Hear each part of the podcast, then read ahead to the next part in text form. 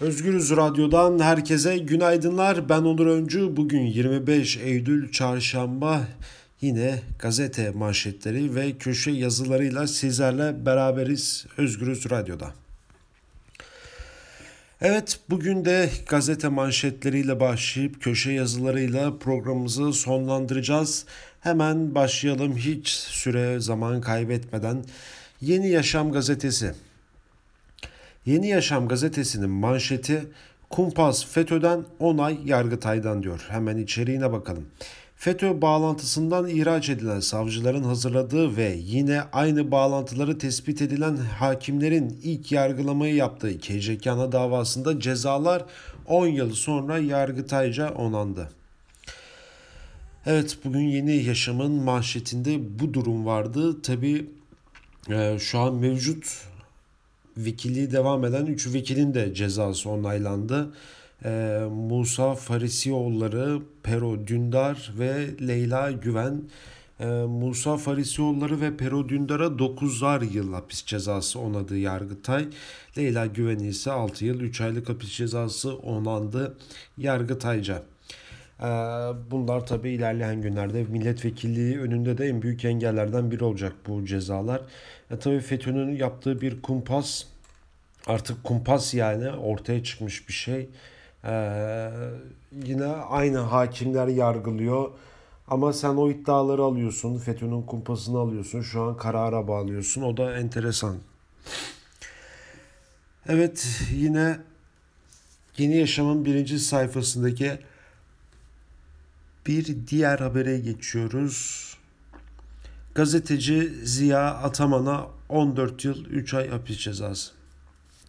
Evet bu da baya kötü bir durum. Evet Van'da 2006 yılında tutuklanan 2006 yılında tutuklanan kapatılan DİHA muhabiri Ziya Ataman'ın da aralarında bulunduğu 10'a yakın tutukluya 20 totalde 21 kişi ceza çıktı. Ziya Ataman 3,5 yıldır cezaevindeydi e, gazeteci Ataman'a 14 yıl 3 ay hapis cezası verildi.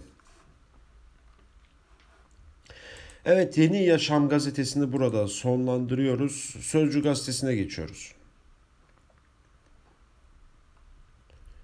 Sözcü gazetesinin manşeti FETÖ raporu nerede yandı bitti kül oldu.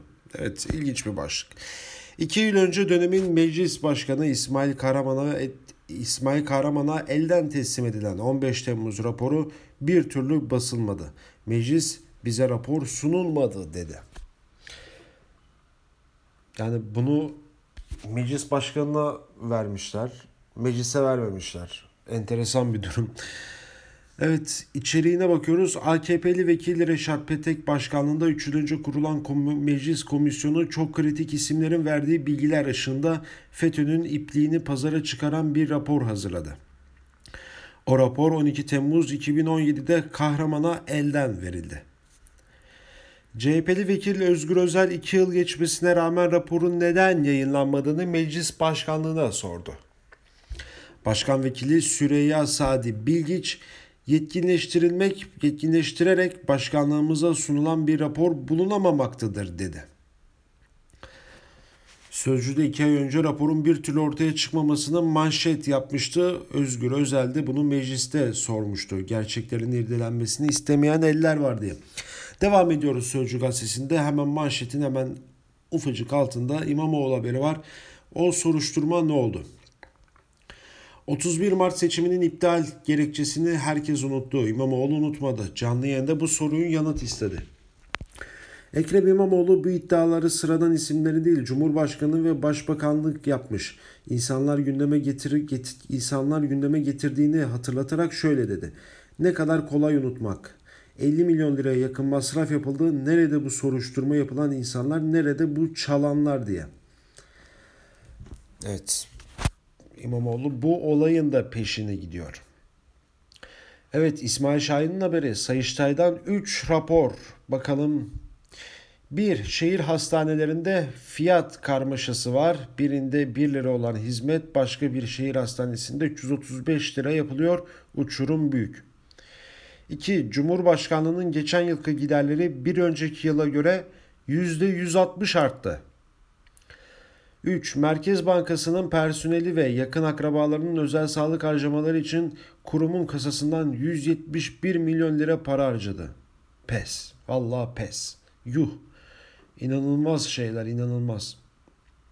Sözcü gazetesi bu durumu hemen manşetin hemen alt kısmında e, birinci sayfadan taşımış Sayıştay'dan 3 raporu. E, milletin parası nasıl bol keseden harcadıklarını tek tek tespit edildi diyor. Evet yine bakıyoruz Sözcü gazetesine birinci sayfaya. Birinci sayfada bir şey yok da hemen Sözcü gazetesini de bir kenara koyup e, Cumhuriyet gazetesine geçelim. Cumhuriyet gazetesinin manşetinde israfta yarıştılar var. Evet neymiş bir bakalım.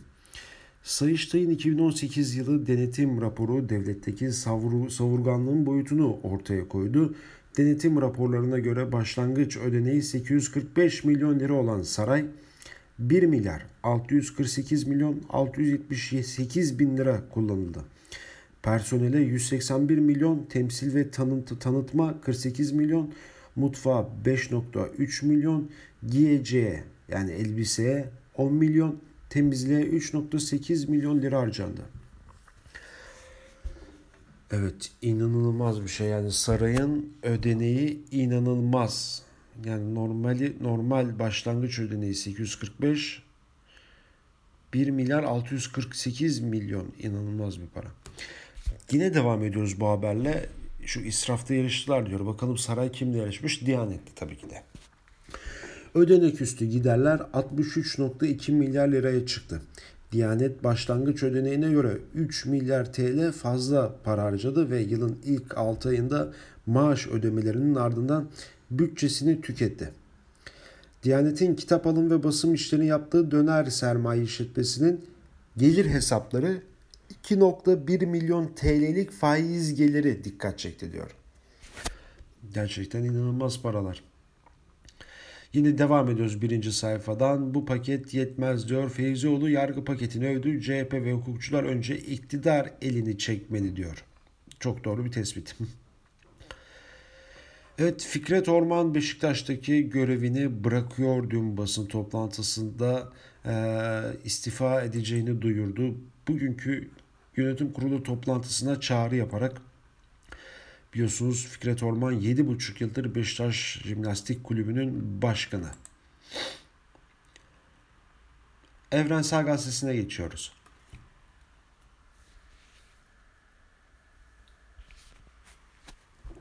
Manşet Çıldırtan denge Çocukların 45 kişilik sınıflarda eğitim görmek zorunda kaldığını belirten veliler okul içine 15'er kişilik imam hatip sınıflarının açılmasına isyan etti. Her zaman bu özel sınıf vakası yaşayacağız. Evrensel de bugün bunun manşetine taşımış. Evet yine birinci sayfa haberleri. Orduda siyasi yapılanma uyarısı.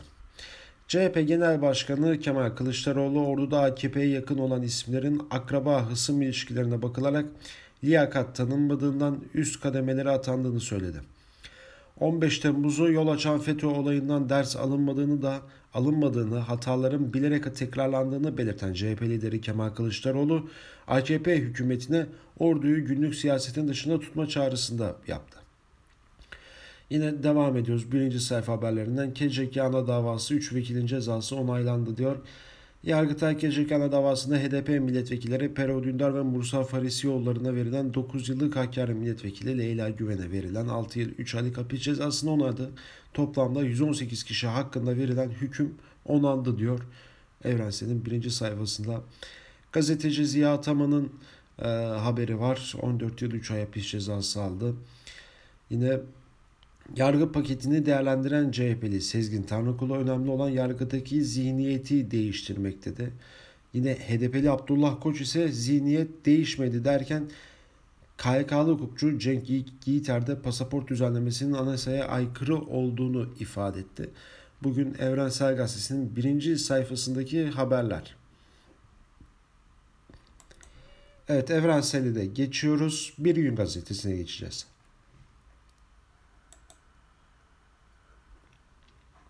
Bakalım Bir Gün Gazetesi'nde ne var? Evet, Bir Gün Gazetesi'nin manşeti. İtibarın maliyeti 2.6 milyon TL. Cumhurbaşkanlığının harcaması 2018'de %43'lük artışla 943 milyon 646 bin liraya çıktı. Bu meblağ günde 2.6 milyon TL'ye denk geliyor. Buna göre saray, saray günde 1000, 1287 asgari ücret harcıyor demiş. İnanılmaz bir para. Yani inanılmaz ötesi bir para. Sayıştay'ın bu raporunu bir günde manşetine taşımış. Denetçilerinin hazırladığı raporu.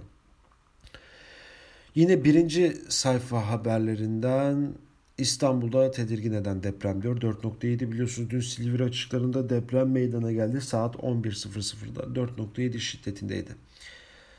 Yine birinci sayfa haberlerine bakıyoruz. Kürsüden tehdit etti. Birleşmiş Milletler Genel Kurulu'nda konuşan Trump İran'a yaptırımların daha da şiddetleneceğini Küba ve Venezuela'yı tehdit etti. Erdoğan ise nükleer silah arzusuna bir kez daha gündeme getirdi diyor. Oh. Evet Bir Gün Gazetesi'ni de bu haberle birlikte kapatıyoruz. Sıradaki gazetemize geçiyoruz. Evet bakalım Karar Gazetesi'nin manşeti ne? Karar Gazetesi Birleşmiş Milletler'de Uygur çığlığı. Pekin'in Doğu, Türkist Doğu Türkistan'daki zulmü anlatmasın, anlatmasın diye cezaevinde tuttuğu insan hakları savunucusu Profesör İlham Tohti'nin kızı Cevher İlham, Birleşmiş Milletler Genel Kurulu'nda vahşetin dünyayı vahşeti dünyanın yüzüne haykırdı. Liderlerin bulunduğu New York'ta işkence kamplarının işkence kamplarında yaşananları en ince ayrıntısına kadar anlatan İlham, İslam'ı tedavi edilmesi gereken bir hastalık olarak görüyorlar dedi. Cevher İlham Pekin aşırılığa karşı savaşıyoruz diyor. Allah'a inanmak aşırılık değildir diyor. Ee, evet Uygur Türklerinin e, Çin tarafından gördüğü işkencenin haddi hesabı yok bu arada. Yani bir internette kısa bir Google'da bir tarama yaptığınız zaman yani birçok veriyi oradan ulaşabileceksiniz ama dünya buna ne yapabilir ben onu merak ediyorum. Dünya hiçbir şey yapamayacak bu olayı. Hiçbir şey. Devam ediyoruz. Birinci sayfa haberlerine bakıyoruz. Amerikan çözümü daha fazla ticaret diyor. Amerika ile kriz başlarında masada oturduğumuz süreçte Washington'dan sürpriz hamle. ABD'nin F-35 ve Patriot satışını da içeren 100 milyar dolarlık bir ticaret anlaşması hazırladığı ortaya çıktı. Gerçekten de Amerika'nın bu çözümü Orta Doğu'daki dengelerle alakalı çözümü ticaret. Başka hiçbir şey değil. Hiçbir şey değil. 100 milyar dolarlık bir ticaret anlaşması inanılır gibi değil. Bakıyoruz yine birinci sayfaya. Fikret Orman'ın istifasını da Karar Gazetesi sür manşetteki sağ üstten vermiş. Hemen geçiyoruz Karar Gazetesi'ne. Akşam Gazetesi'ne geldik. Ne çabuk unuttunuz diyor manşet. Erdoğan'ın sözleri. Başkan Erdoğan güvenli bölge için dünyadan destek istedi ve Ayha Aylan bebeğin fotoğrafını 193 ülke liderine göstererek ne çabuk unuttunuz diye seslendi. Aylan bebeğin dünya çabuk unuttu. Artık Suriye krizi sona erdirme zamanı gelmiştir. Türkiye'nin yeni bir güç dalgası yeni bir göç dalgasını daha karşılamaya ne tahammülü ne de imkanı var. Bu konuda herkesi Türkiye'nin çabalarına destek vermeye çağırıyorum demiş. Yine Erdoğan var akşamda. BM ne işe yarıyor? Birleşmiş Milletler çözüm üretme kabiliyetini kaydediyor. Bugün adaletsizliği en çok yaşandığı yerlerden biri İsrail işgali altındaki Filistin'dir. İsrail'in toprakları neresi nerede neresindir? Birleşmiş Milletler İsrail ile ilgili aldığı kararları uyguluyor mu? O zaman ne işe yarıyor BM? Demiş Erdoğan. Yine BM'ye oradan takmış, çakmış. Evet yine bakıyoruz birinci sayfaya. mülteci göçü gibi turist tahliyesi. Dünyanın en büyük seyahat şirketlerinden Thomas Cook'un iflasının ardından İngiliz turistleri ülkeye dönmesi için Dalaman'a 12 uçak gönderildi diyor. 3000 İngiliz 12.000 uçakla ülkesine taşındı. Evet devam ediyoruz. Akşam gazetesini de böylece sonlandırıyoruz. Star gazetesine bakalım. Star'ın manşeti İsrail'i durduramayan BM ne işe yarıyor? Akşam da bunu manşetin hemen bir tık altından vermişti. Yani maddelemişler buraya İsrail'in zulmünü Filistin'e karşı. En fikiriz ama yani son tahlilde aynısını Kürtler de görüyor diyelim. Evet Avrupa insanlık görsün var. Enes'de göçmenleri dev dalgalar arasından kurtaran sahil güvenlik 5 mülteci, 3-5 mülteci paylaşmak için haftalarca gemide bekletilen Avrupa'ya insanlık dersi verdi diyor. Evet, görüntüsü yok ama böyle bir haber var içerikte. Yine bakıyoruz sür manşette Fikret Orman var.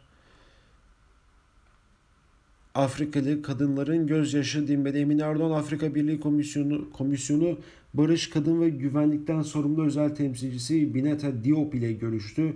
Erdoğan, Emine Erdoğan Afrikalı kadınların sorunlarını gö- görüştüğü toplantıda Türkiye'nin tecrübelerini aktardı. Her gün 3 kadın öldürülmesi gibi mi? Devam ediyoruz. Yeni Şafak gazetesi. Yeni Şafak gazetesinin manşeti Erdoğan herkes için barış ve adalet demiş Erdoğan. Birleşmiş Milletler Genel Kurulu'ndaki konuşmasını taşımış buraya.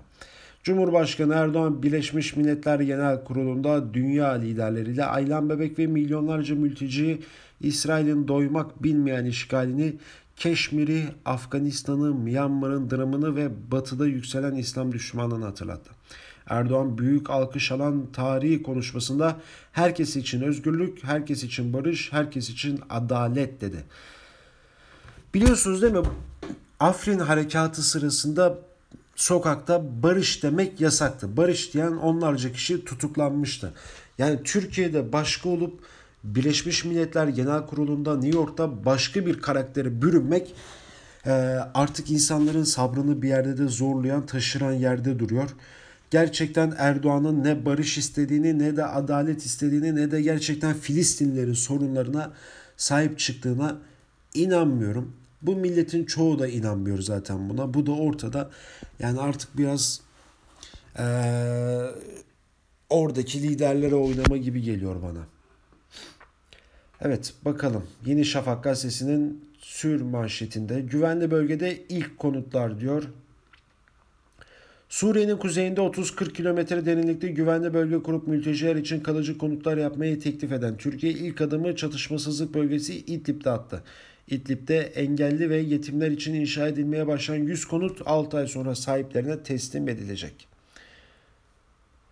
Yasemin Asara'nın İdlib haberiydi bu da aynı zamanda. Evet, Yeni Şafak'a geçiyoruz. Türkiye Gazetesi'ni okuyoruz ve oradan köşe yazarlarına geçeceğiz. BM'de haritalı ders diyor Erdoğan'a çıkarmış Türkiye Gazetesi. Başkan dünyanın kayıtsız kaldığı önemli olay ve coğrafyalara ilişkin çarpıcı tespitlerde bulundu diyor. Birçok gazetede de az önce okuduğumuz gibi. Ee, tekrar okumaya gerek yok diyorum. Yine İstanbul depremini vermiş birinci sayfadan. Onun dışında yabancı öğrenci sayısı 170 bin oldu. YÖK Başkanı'nın açıklamasını koymuş. Fikret Orman'ın istifası var. Ee,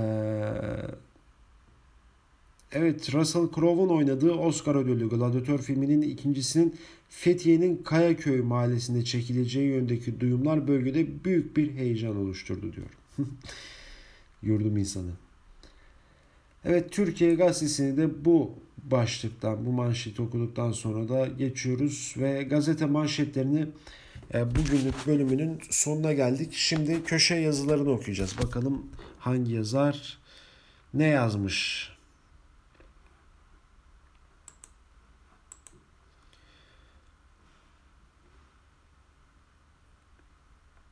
Ahmet Nesin artı Gerçek gazetesinden tam darbe yapacaktık askeri unutmuşuz. Komik bir başlık içeriğine hemen bakalım. Demokrasi konferansı ya da buluşması adına ne derseniz deyin ama barış başında mutlaka demokrasi var. İşte değişik mesleklerden arkadaşlar bir araya geldik ve Türkiye'nin demokrasinin daha da çabuk gelmesi için neler yapılır yapabiliriz konuşmak istedik ve çok geniş kapsamlı olduğu için de adına konferans dedik. Bu tip haberlerin gazetelerde çıkmasını düzenleyenler açısından çok önemlidir ama doğal olarak da, da ertesi gün çıkar. Ben internet sistemin ben internet sisteminin daha tam olarak yeterince algılanmadı, algılamadığımdan olacak Yeni Akit gazetesinde aynı gün haberi görünce ne kadar önemli bir iş yaptığımızı varsayıyordum ki arkadaşlar internet sisteminde bunun normal olduğunu söylediler. Bizler birer darbeciydik. Darbeci Almanya'nın başkenti Berlin'de bulunmuş ve ilk toplantılarını yapıyorlardı. Herkes birbirine baktı. Eksiğimiz ya da acemiliğimiz olacak ki biz darbeyi iki televizyondan canlı olarak veriyorduk. Madem bu kadar demokrat haberciydik, ben de Demokrat Darbeciler Derneği kurup bundan sonraki konferansta bu isme devam etmeyi önerdim. Önerimi sadece gülümsediler ama ciddiye almadılar.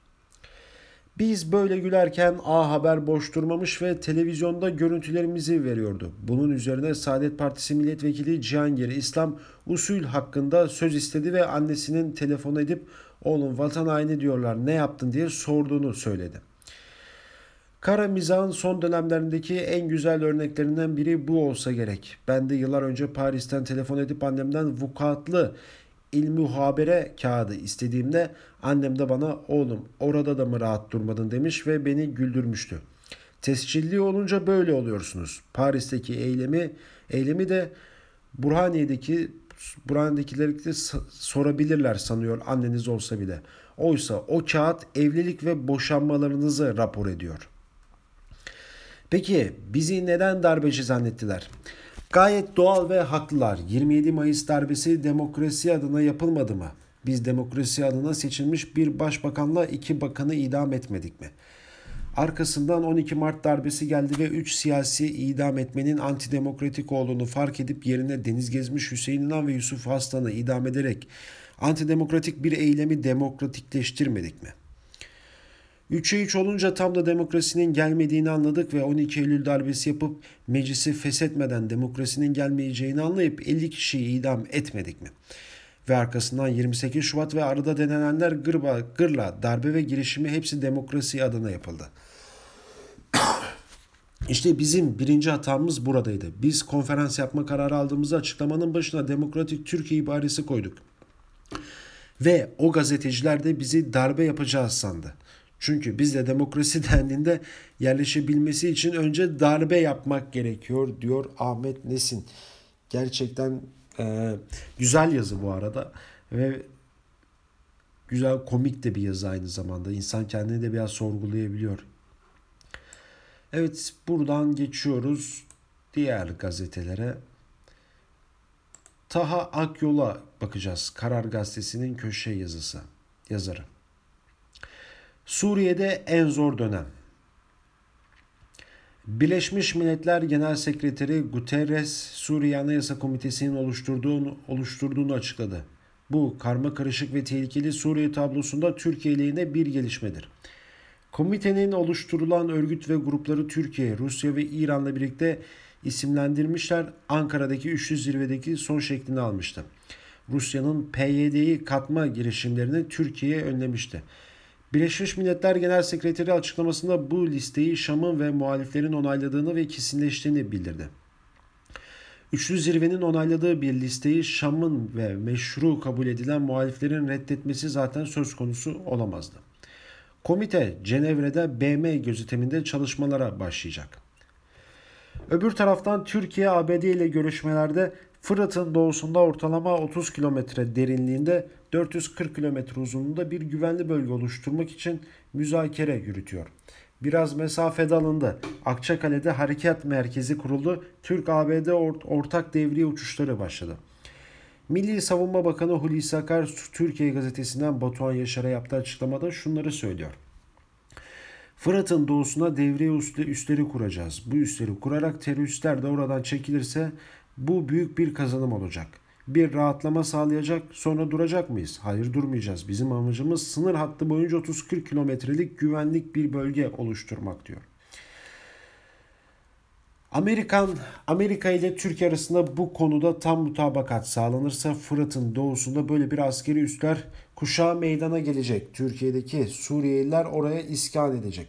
Böylece sınır boyunca Türkiye'nin dost bir nüfus kuşağı da oluşturulacak. Proje mükemmel fakat sahada karşılaşacak zorluklar da büyük diyor. Evet Ta Yol Karar Gazetesi'ndeki köşe yazısını okuduk sizlere.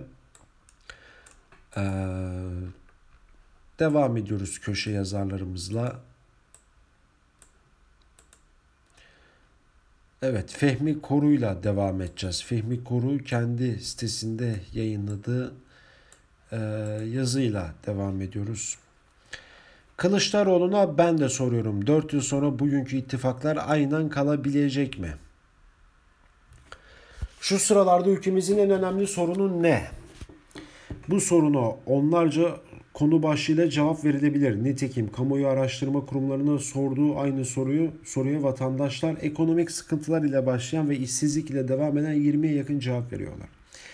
Ancak bazılar için o 20 başlık arasında yeri olmayan bir konu daha önemli. Konuyu gündeme taşıyan bir köşe yazarı. Cevabını CHP lideri Kemal Kılıçdaroğlu'ndan bekliyorum diyerek konuyu gündeme getirdi ve aynı gün aldığı cevabı da köşesine taşıdı. İlk yazısından dışarıya kadar endişesinin aldığı cevapla gidermiş, giderilmiş olduğunu cevaba yer verdiği satırlarda da yansıtmıştı yazar. En önemli konu bir günde önemini kaybediverdi. Girişi fazla uzatmayalım. En önemli konu halinde sunulan bir sonraki Cumhurbaşkanlığı seçiminde CHP'nin kimi aday göstereceğiydi. Köşe yazarı Abdullah Gül'ü aday gösterecek diyenler olduğundan söz ediyor ve bunu Ali Babacan çevresinden birilerinin iddia ettiğini belirtiyordu. Kılıçdaroğlu yok öyle bir şey demiş ve eklemiş seçim 2023'te yapılmayacak mı? Süleyman Demirel böyle durumlar için doğmamış çocuğa don biçilmez derdi. 4 yıl sonra da yapılacak bir seçim için daha bugünden aday belirlemeye kalkışmak doğmamış çocuğun donundan daha absürt bir şey. Acaba bu konu neden önemli? Evet, Fehmi Koru bugün bunu köşesine taşımış. Ee, kendi sitesinde yazdığı yazılardan o yazıları okuduk, yazıyı okuduk. Evet, devam ediyoruz. Mehmet Ocak'tan Karar Gazetesi. Keşke tecrübelerden ders alabilseydi diyor. Eski AKP milletvekilidir bu arada Mehmet Ocak'tan. Toplumda siyasetin en çok konuşulduğu, tartışıldığı dönemler aslında memlekette işlerin çok da iyiye gitmediği dönemlerdir. Siyasete güvenin var olduğu, ekonomik problemlerin asgari, asgari düzeyi seyrettiği, insanların hak, hukuk ve özgürlük sorunlarının büyük ölçüde karşılandığı bir ortamda memnuniyetsizlerin sayısı da doğal olarak azalacaktır. Dolayısıyla insanların ekonomik, siyasi ve toplumsal taleplerinin karşılandığı bir toplumda yeni siyasi arayışlara da ihtiyaç olmayacaktır. Ama kabul etmek gerekir ki özellikle son 5 yılda Türkiye toplumunun değişik kesimlerden yükselen sesler ekonomide, siyasette, adaletin tecellisinde, özgürlüklerin kullanımı konusunda ciddi sorunları yaşandığını göstermektedir. Epey bir süredir siyasetin siyasete hakim olan bu buyurgan, itham edici ve kavgacı üslup toplumu o kadar yordu ki hepimiz sükunetle bağırmaya, hepimiz sükunetle bağırıp çağırmayan siyasete hasret kaldık. Eminim ki şu günlerde bir kamuoyu araştırması yapılsa hangi siyasi anlayış anlayışa mensup olursa olsun toplumun önemli bir bölümü bu rahatsızlığı açıkça dinlendirilecek ve sadece huzur istediklerini beyan edecektir. Maalesef siyasi tarihimizin en önemli hastalıklarından birisi belli bir süreçten sonra her meselenin ve problemin sadece iktidar gücü üzerinden okumaya çalışılmasıdır. Zamanla güçlü ve büyüsüne kapılan siyasi iktidar mesela ekonomide yaşanan krizi ekonominin rasyonel kurallarıyla değil iktidar talimatlarıyla çözebileceklerinin haline kapılıyorlar. Mesela adaletin tecellisinde zaf, zaaf işaretleri ortaya çıkmaya başladığında bu durumu ancak bağımsız ve tarafsız bir yargı ile anlayış ile değil iktidar gücünün işaret ettiği çözebileceğine inanmaya başlarlar. Mesela demokrasilerin temelini oluşturan insan haklarının gözlemden, görmezden gelinmesi, özgürlüklerin azalması ve eleştirilerin keskinleşmesi karşısında iktidar mağlukiyeti değil, memleket bekası tehlike olduğu gerekçesiyle otoriter gücü kullanmayı tercih eder. Evet Karar Gazetesi'nden Mehmet Ocaktan'ın yazısı bu şekildeydi. Çok iyi bir yazı bu arada. Mutlaka sizin de e, bugün bu yazıyı bir kez de olsa okumanızı e, isterim. Ve evet geçiyoruz diğer köşe yazısına.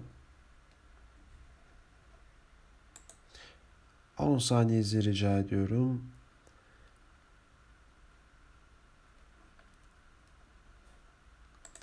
Evet, Muharrem Sarıkaya Habertürk gazetesi sık sık okuduğumuz yazarlardan biridir. Muharrem Sarıkaya muhalefetin nabzını tutar, kulisini aktarır. Özellikle de ee,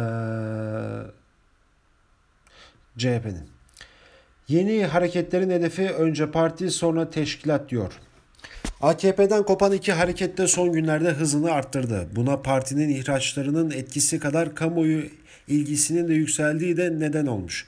Bir süre önce verdikleri demeçlerde açıkladıkları gibi Ahmet Davutoğlu ve Ali Babacan yıl bitmeden partilerin tüzel kişiliğini kamuoyuna ilan etmiş olacak. Sohbetlerimden aldığım bilgiye göre her ikisi de şu an yoğun şekilde parti programı üzerine çalışıyor. Bu kapsamda sadece Türkiye'deki siyasi partilerin değil, yurt dışındaki birçok partinin de programı alınmış ve taramadan geçirilmiş. Yeni akım siyaset siyasi düşünürlerin görüşleri de gözden geçirilmiş. Hedefleri parti programına ilişkin bir taslak çıkarmak ve ardından bunu partinin ilk çekirdeğini oluşturan görüşüne, oluşturulan görüşüne sunmak. Görünen o ki her iki harekette bu konuda bugüne kadar uygulanan klasik yönteme başvuruyor. Geçmişte örneğin ANAP'ın kuruluşunda Mehmet Keçiciler ile Hüsnü Doğan başat rol oynamış, onlara diğer ekip destek sunmuştu. Bu durum yeniden siyaset sahnesine dönen CHP'li içince geçerliydi. O dönemde Hikmet Çetin, Murat Karayalçı'nın da aralarında bulunduğu ekip parti programı için yoğun emek sarf etmişti. Dolayısıyla partilerin kuruluş süreçlerinden önce çekirdek bir kadro programının kasnağını çıkarır, partinin zemini teşkil eden bu kasnak içine dökülen temellerle şekillenir. Yani hangi sosyolojik taban hedef alacağı, öncelikle ne olacağı ve hangi ilkeleri önle, önceleyeceği belirlenir diyor Muharrem Sarıkaya. Yeni partinin e, tüzük taslak çalışmasından bahsetmiş. Evet bu yazıyla birlikte bugünlük e, programımızın da sonuna gelmiş bulunuyoruz. Ee, güzel bir gün geçirmeniz dileğiyle şimdilik hoşçakalın. Biz saat başı bültenlerle de sizlerle birlikte olmaya devam edeceğiz.